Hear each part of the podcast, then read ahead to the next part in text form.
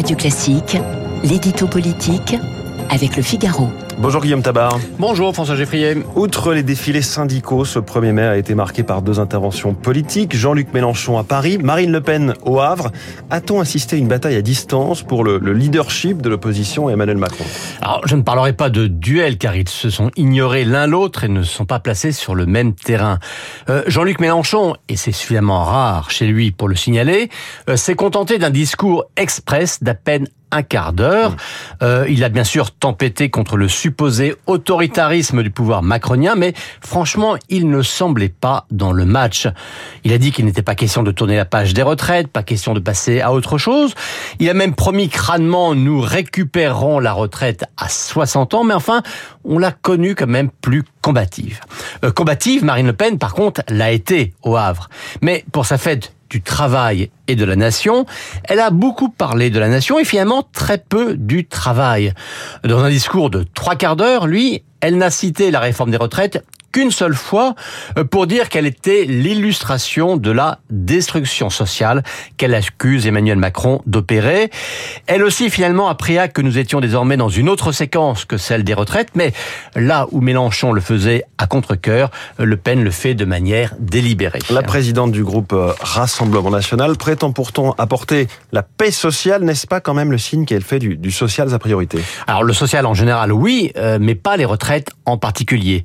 D'ailleurs, si Mélenchon, qui paraît quand même assez loin d'accéder au pouvoir, a promis de rétablir la retraite à 60 ans, Marine Le Pen, qui elle croit de plus en plus en sa victoire et qui est déjà présentée par certains comme favorite de 2027, s'est bien gardée de dire ce qu'elle ferait de cette réforme si elle était élue. Mais reprenons ces mots et ceux aussi de Jordan Bardella. La paix sociale. La paix sociale, en réponse bien sûr à la casse sociale qu'elle attribue à Emmanuel Macron, mais la paix aussi en réponse au désordre et à la violence, celle que l'on voit dans les rues, dans la société, dans la vie politique, et dont elle attribue la responsabilité également au chef de l'État.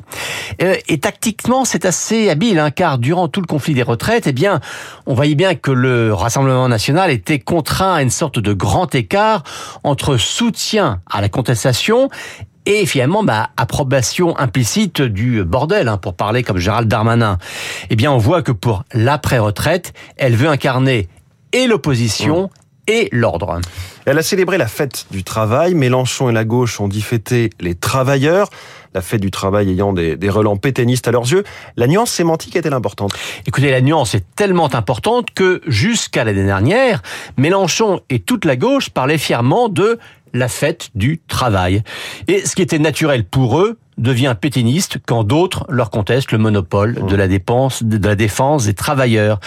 Alors on comprend hein, que la gauche s'agace de voir Marine Le Pen parler du travail, mais euh, brandir l'épouvantail de Pétain n'empêchera pas que les travailleurs soient bien plus nombreux à voter pour le RN que pour la NUPES. L'édito politique tous les matins sur Radio Classique à 8h10, signé Guillaume Tabar. Merci Guillaume, il est 8h17. J'accueille tout de suite...